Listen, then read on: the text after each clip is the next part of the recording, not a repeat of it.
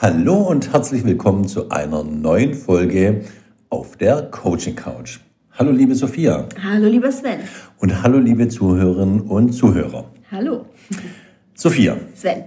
Wir wollen heute sprechen in unserer heutigen Folge über zentrale, die drei zentralen Techniken in der Systemik. Genau richtig. Wie haben wir denn da vorbereitet? Wir wollen darüber sprechen, dass zirkuläre Fragen und somit auch das Reframing eine zentrale Technik ist, ne, diese Arbeit über zirkuläre Fragen. Dabei wollen wir über Aufstellungsarbeit sprechen und auch nochmal kurz über Aufstellungsarbeit mit Menschen. Man ja. kann auch Menschen aufstellen.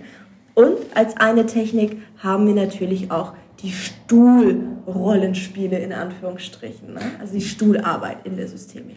Immer wenn wir das erwähnen, äh, auch im Coaching, dann verdrehen erstmal die Leute die Augen. Nee, nie, äh, kein Rollenspiel. Aber wenn man es dann doch mal mit den ähm, Lehrcoaches äh, durchzieht, ähm, dann merken sie doch, wie, was für ein powervolles Tool das Ganze ist. Genau richtig. Also das systemische Rollenspiel, was wir ja auch ähm, am Anfang ähm, in einer unserer Folgen erwähnt haben. Ich glaube, das war sogar bei Was nehme ich mit auf eine einsame Insel? Ja. Ne? Ähm, ist ja kein Rollenspiel per se, sondern es ist eine Stuhlarbeit, wo der Coach sich hineinversetzt in verschiedene Ich-Zustände. Aber dazu später mehr. Fangen wir an mit zirkulären Fragen und Reframing. Möchtest du beginnen und mal vorstellen? Unbedingt. Die zirkulären Fragen sind folgende.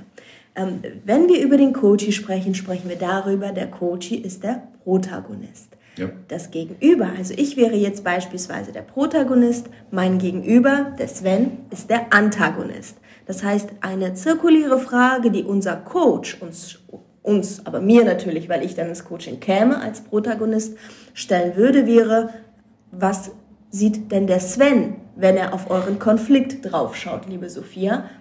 Wie sieht er das? Das heißt, die einfachste zirkuläre Frage ist, das Gegenüber des Coaches, der zwar nicht da ist, aber eben den Coachee dazu zu ermuntern, sich von sich selbst zu lösen. Der Begriff dazu ist, sich dissoziieren, ja. ne, sich von sich selbst zu lösen und zu hinterfragen, wie sieht das Gegenüber, der Beteiligte im Konflikt, wie sieht der das und somit, wie sieht Sven das geschehen. Das ist die einfachste zirkuläre Frage. Und das kann man aber weiterspinnen. Genau, richtig. Genau, richtig. Nämlich? Ich kann ja dann auch den Coach fragen, je nachdem, was das Anliegen ist, aber wie würde der Partner das, äh, das Anliegen sehen? Wie würde der Arbeitgeber das Anliegen sehen? Wie würde ähm, die Kollegen die Kollegen das sehen?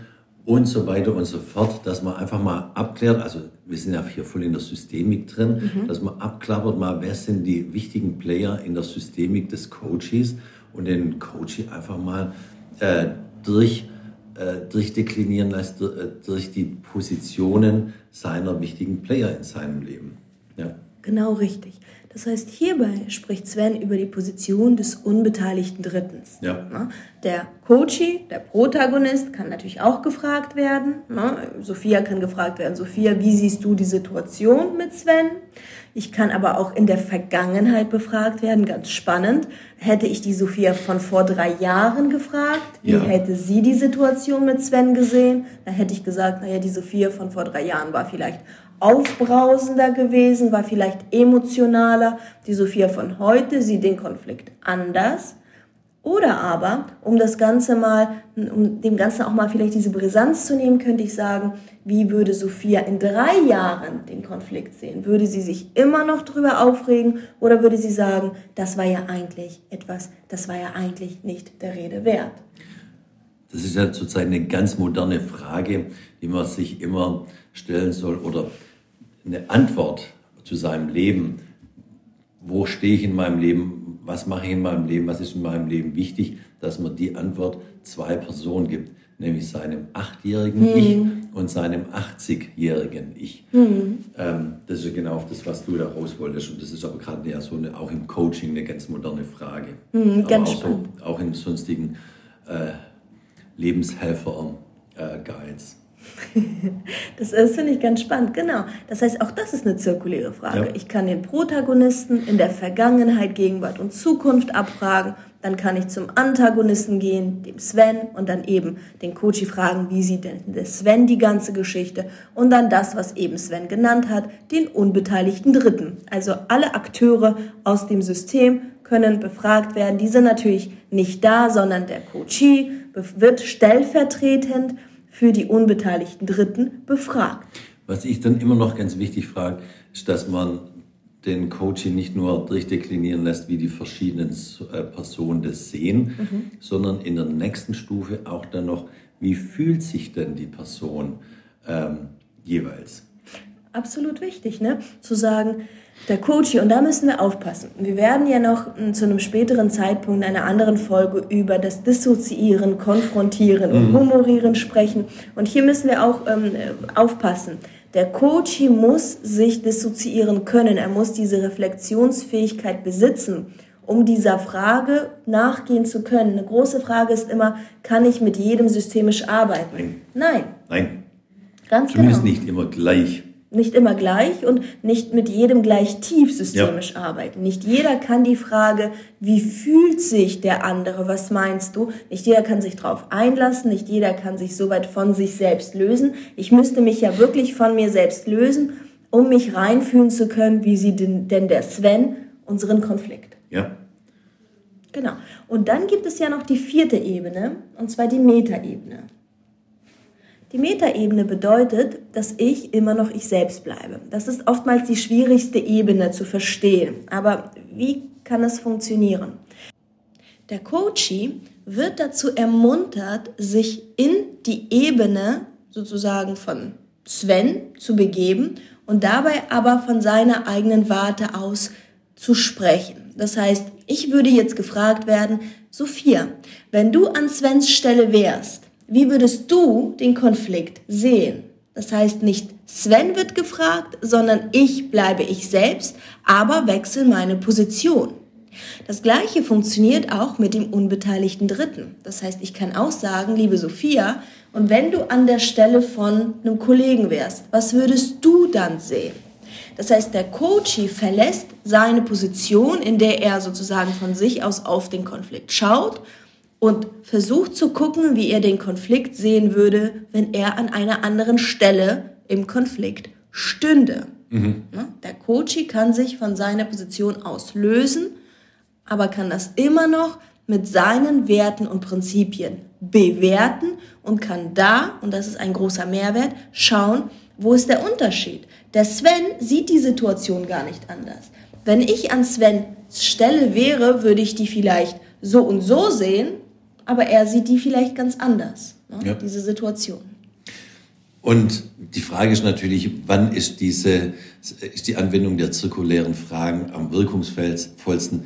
Ähm, natürlich, wie man wahrscheinlich jetzt schon gemerkt hat, im, äh, im Coaching, wenn es um Probleme im Umgang mit Menschen geht, mhm. beim Konfliktcoaching, oft im Führungskräftecoaching. Äh, man kann es auch im Gruppencoaching machen, aber dann sollten die wesentlichen Player des Systems anwesend äh, sein. Dann kann man mit denen auch ein Gruppencoaching machen. Genau, richtig. Das heißt, aber das ist sicherlich immer sehr herausfordernd. Ja, auf jeden Fall. Also so gerade im Gruppen Gruppencoaching zu gucken, dass ich da zirkuläre Fragen anwende und wie siehst du das und wie würdest du das an seiner Stelle sehen, da muss man aufpassen, dass man dann keinen Konflikt über das reine Wahrnehmen eben ähm, herbeiruft. Ne? Ich sehe das so, du siehst es anders und schon haben wir dann Konflikt. Was ist denn die Wahrheit? Ja. Als nächstes würde ich sagen, von unseren Themen heute würde ich noch die Aufstellungsarbeit kurz ansprechen. Mhm. Eine deiner Lieblingstechniken. Da braucht man auch mal so ein bisschen Tools, also Tools im übertragenen, äh, im, im wahren Sinne, nicht nur im übertragenen Sinne. Ähm, wir nehmen da klassischerweise dieses Inszenario-Set mit einer Anzahl von Figuren, verschiedene Formen und können damit dann eine Aufstellungsarbeit machen. Mhm. Und das ist ganz spannend, denn aufstellen kann ich ja eigentlich mit allem. Ne? Ja. Ich kann beispielsweise eine Aufstellung machen mit diesem Szenario-Koffer. Wenn ich aber gar keine Figuren gerade zur Hand habe, kann ich ja auch aufstellen mit allem, was da ist. Ich habe zuletzt sogar mal mit ein paar Äpfeln aufgestellt, ja. die ich da gerade zur Hand hatte. Ähm, was nützt eine Aufstellungsarbeit? Viele kennen die Aufstellungsarbeit. Also, darf ich ganz kurz unterbrechen? Natürlich. Ähm, es ist nicht wichtig dafür, sich jetzt gleich ein Szenario-Set von Haufen Geld zu kaufen. Wie du gesagt hast, man kann es mit Äpfel, Birnen, Orangen und was weiß ich machen. Und wenn ich es ganz einfach machen möchte, ähm, kann ich auch einfach Papier nehmen mm. und, und, und ausschneiden, unterschiedlich Größe, das anmalen und was draufschreiben. Also man kann das auch ähm, äh, äh materiell sehr low-key halten. Das ja. stimmt. Ja, aber ich habe dich jetzt unterbrochen. Ach, das darfst du. Ja. das heißt, ähm, viele kennen die Aufstellungsarbeit aus der Familientherapie. Ja. Na, das heißt, wenn ich dann mit so einem Aufstellungskoffer um die Ecke komme und sage, so lieber Coach, lass uns das mal aufstellen, wollen wir das aufstellen, ist das erste äh, so, so ein Fragezeichen im Gesicht. Ne? Und ähm, dann wie Familienaufstellung Nein, natürlich kommt die Aufstellungsarbeit ursprünglich aus der Familientherapie. Mhm. Da hat sich die Systemik ja auch mit Virginia Satir, Salvador Minuchin ähm, daraus entwickelt. Mhm. Das heißt, die Systemik als ein Produkt ähm, der Familientherapie.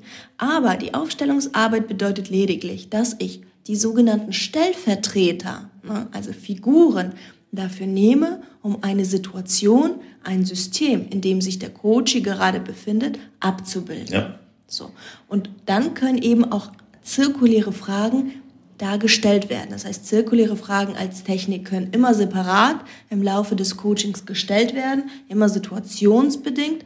Und dann gibt es ja noch diese Situation, wo ich eben aufstelle und in dieser Aufstellung eben mit zirkulären Fragen arbeite, um herauszufinden, wie fühlt sich denn der da drüben, den du da aufgestellt hast, warum hat er diese Größe, warum hat er diese Farbe, ähm, wie fühlt er sich? Und wo würde er vielleicht am liebsten stehen. Was ja auch immer total spannend ist, wenn man zum Beispiel Paartherapie macht, und lässt den einen, das, äh, den einen Partner mal eine Aufstellung machen und dann unabhängig, komplett unabhängig den anderen Partner eine Aufstellung machen, ist ja auch oft spannend, wie die Aufstellungen dann hinterher aussehen. Absolut, also ja. das ist ja mega spannend und ja. man kann ja sogar noch weitergehen. Es gibt ja einen Bereich der Systemik, in dem wir mit Menschen aufstellen. Genau. Die Grundannahme dessen ist folgende. Man sagt, wir haben sozusagen ein transgenerationales Unbewusstes. Wir Menschen haben sozusagen ein Unbewusstes, was miteinander verknüpft ist. Mhm. Wir teilen uns ein Unbewusstes, was transgenerational ähm, sozusagen ähm, von Generation zu Generation übertragen wird und können somit hm, wir nennen das ja auch manchmal Empathie, ne? empathisch nachvollziehen, wie es dem anderen gerade ja. geht. Und wenn ich mit Menschen aufstelle, kann ich beispielsweise dich, Sven, stellvertretend für meine Großmutter könnte ich dich hinstellen und dann würde ich noch weitere Kollegen aufstellen. Spannender Gedanke. Dem gehen wir in einer anderen Folge ja. danach. Ne? Das heißt, ähm, ich würde dann auch andere Kollegen nehmen, würde sie dann so aufstellen, wie ich glaube, dass meine Ursprungsfamilie, mein System dann ist und dann würde ich euch tatsächlich befragen. Ich würde dich, Sven, tatsächlich fragen, wie fühlst du dich in der Rolle meiner Großmutter, ja. da wo du stehst? Ja. Nicht nur äh, Aufstellung im Familienkontext, sondern was ich ja viel mache, ist das Führungskräftecoaching, ja. auch in äh, Firmen, wo zum Beispiel die Verteilung der Rollen ähm, äh, der der Zuständigkeit mhm. nicht ganz klar äh, geregelt ist im, hier, äh, im Organigramm oder wo es zwar ein ganz klares Organigramm gibt, aber es dann noch ein inoffizielles, mhm. informelles Organigramm gibt. Ja. Da ist das auch ein ganz äh, gutes Tool, diese Aufstellung mit Personen zu machen, um da den, den eigentlichen Problemen auf den Grund zu kommen. Ganz wunderbar kann man mit einem Coach wirklich aufstellen, wie sieht er da gerade sein Team ja. und ähm, auch mit einer Führungskraft mal gucken, wie würdest du das, ähm, das, Team gerne aufstellen, wie würdest du die Leute gerne irgendwie befähigen, wen könntest du ähm, wem irgendwie an die Seite da stellen und so weiter und so fort. Ne? Also ähm, es ist eigentlich über die Familienaufstellung, das Aufstellen des Ursprungssystems hinaus ein ganz tolles, eine ganz tolle Technik, um ähm, bestimmte auch lösungsorientierte ähm, Punkte da herauszuarbeiten. Also ich erinnere mich zum Beispiel in meine Ausbildung, war einer von unseren Schulco Schülercoaches dabei und da haben wir dann auch in der Übung eben diese Aufstellung gemacht mit Personen, und haben dann hinterher die Aufstellung in seiner Firma eben nachgespielt und dann abgeglichen mit dem ähm, offiziellen Organigramm, was im Endeffekt gar kein Overlap gab, wo er dann hinterher gemerkt hat, ich komme hier nicht weiter in dieser Firma, in, diesem, äh, in dieser Inkonkurrenz zwischen offiziellem Organigramm und informellem Organigramm und hat deswegen gekündigt, mhm. sich einen neuen Job gesucht. Ja. Das heißt, die Systemik kann dazu führen, dass ich das das, was ich immer schon gefühlt habe, und das ist ein ja. ganz großer Mehrwert. Das, was ich immer schon gefühlt habe, sehe ich jetzt. Genau, da stimmt was nicht und auf einmal sehe ich es, ähm, regulär sehe ich es, wo, wo es nicht passt. Es und daraus greifbar. muss man die Konsequenzen sehen. Genau, es wird greifbar und dann greift wieder diese lösungsorientierte Geschichte, ähm, wo ich dann gucke, und wie komme ich da jetzt raus. Also rein mit der Systemik ähm, kann man anfangen, um dann mit dem Coach sozusagen in die nächste Technik zu gehen, lösungsorientiert das Ganze sozusagen anzugehen. Ich würde sagen, die letzten paar Minuten widmen wir uns noch dem Reframing. Ähm, das Reframing ist ja auch ein gutes Tool, um eine neue Sicht auf Probleme, Verhalten zu ermitteln. Mhm. Und dabei geht es nicht um Toxic Positivity. Also es geht nicht darum, plötzlich ein Problem des Coaches als eine Herausforderung darzustellen und zu ja. sagen irgendwie, aber so schlimm ist das alles eigentlich gar nicht, sondern es geht auch hier darum, ähm, die Perspektive zu wechseln. Das heißt, der Coachy, könnt ihr euch das so vorstellen, der Coachy steht da und guckt aus dem Fenster und ihr sagt, na ja, aber wenn du dich jetzt drehen würdest, dann könntest du ja auch die Tür sehen. Das heißt, es ist ja alles sozusagen eine Frage der Perspektive. Ja. Worauf richte ich meinen Fokus? Auch hier gibt es eine ganz moderne Entwicklung äh, für das Reframe, was nur ein bisschen anders heißt das ist das Etablieren von Fuck-Up-Sessions zum Beispiel. Vor allem in der, äh, in der äh, Start-up-Szene ist das was ganz, ganz Bekanntes, ähm, wo sich einfach äh, Start-upler getroffen haben mhm. und jeder hat mal seinen größten Fuck-up erzählt, wo dann aber ganz klar hinterher rauskam, ich habe daraus was gelernt. Also mhm. ich habe das Ganze, meine ganze, die Sicht auf meine meinen Fuck-up komplett ändern können, indem ich gemerkt habe, hey, ich habe da was draus gelernt und das hat mich einfach äh, im Endeffekt weitergetragen. So, und ähm, wenn wir das anders nennen wollen, nennen wir das dann einfach Bedeutungsreframing. Und Bedeutungsreframing ja. heißt, wenn du das Problem, ne, dein Fuck up. Wenn du, äh, das heißt offiziell so. Echt? Ja, ja, ja, ja. In der Startup-Szene heißt das Fuck up Sessions. muss ich mal. Kommt aus dem Amerikanischen natürlich. muss ich mal googeln. Ja? Auch wieder was dazu gelernt. Ähm, das heißt, an dieser Stelle könnte ich sagen, wenn du das Ganze für dich deuten würdest, welche Bedeutung hätte das? Und dann könnt ihr wieder zirkulär werden und sagen, na ja, aber wenn ich jetzt aber deinen Kollegen fragen würde, was hat das vielleicht noch bedeutet und welche Bedeutung könnte es noch haben? Das heißt, der Coachie hat für sich eine Situation und die hat für ihn eine unmittelbare Bedeutung. Das heißt, ein Coachie, der beispielsweise sagt, ähm, ich habe einen Konflikt, aber ich will nicht als Erster in diesem Konflikt ähm, sozusagen ähm, das, das Wort ergreifen und dann eine, eine Klärung suchen, weil das wäre eine Niederlage. So kann man ihn ja fragen, wie könnte man das denn aber noch sehen? Was braucht es denn eigentlich, um sich sozusagen ans Herz zu fassen und dann in den Konflikt zu gehen und nochmal nach einer Klärung zu suchen? Da bedarf es Mut, da bedarf es auch Selbstsicherheit. Das heißt, eigentlich ist es ja eine Stärke in diesem Moment, der Klügere zu sein, in Anführungsstrichen nachzugeben und zu sagen, ach komm, ähm, so können wir nicht produktiv miteinander arbeiten, lass uns doch nochmal darüber reden. Und das ist Bedeutungsreframing, dass ich meine subjektive Bedeutung, die ich der Situation zumesse, dass ich die ändere. Ja? Bedeutungsreframing ist die eine Möglichkeit. Dann gibt es noch das Context Reframing. Mhm. Das Reframing, und da sage ich immer ähm, folgenden Spruch aus dem Karrierecoaching, ich bin nicht falsch so, wie ich bin, ich bin falsch, wo ich bin. Hm. Na, das heißt... Ähm, Zur falschen Zeit im falschen Ort. Genau, richtig. Oder mit den Fähigkeiten, die ich habe, kann ich in diesem Unternehmen keinen Mehrwert generieren. Ja. Aber wenn ich irgendwo anders wäre, wenn ich beispielsweise in so einem Start-up wäre, dann könnte ich mit meinen Fähigkeiten und Fertigkeiten ähm, sehr große Erfolge verzeichnen. Ja. Und das ist der Punkt. Context Reframing bedeutet, dass der Coach hinterfragt wird, ob sein Verhalten in einem anderen Kontext hilfreich wäre. Wie beispielsweise, und das, Beispiel finde ich eigentlich ganz schön, der Mann oder ein Mann beschwert sich über seine Tochter und sagt, die ist so ganz widerspenstig und die irgendwie muss immer das letzte Wort haben und diskutiert und geht den Sachen auf den Grund. Und ich wünschte mir einfach, sie würde manchmal nachgeben und einfach das tun, worum ich sie bitte. Und dann sagt der Therapeut, na ja, aber stellen Sie sich vor, Ihre Tochter geht jetzt in ein Unternehmen und hat einen ganz chauvinistischen Chef.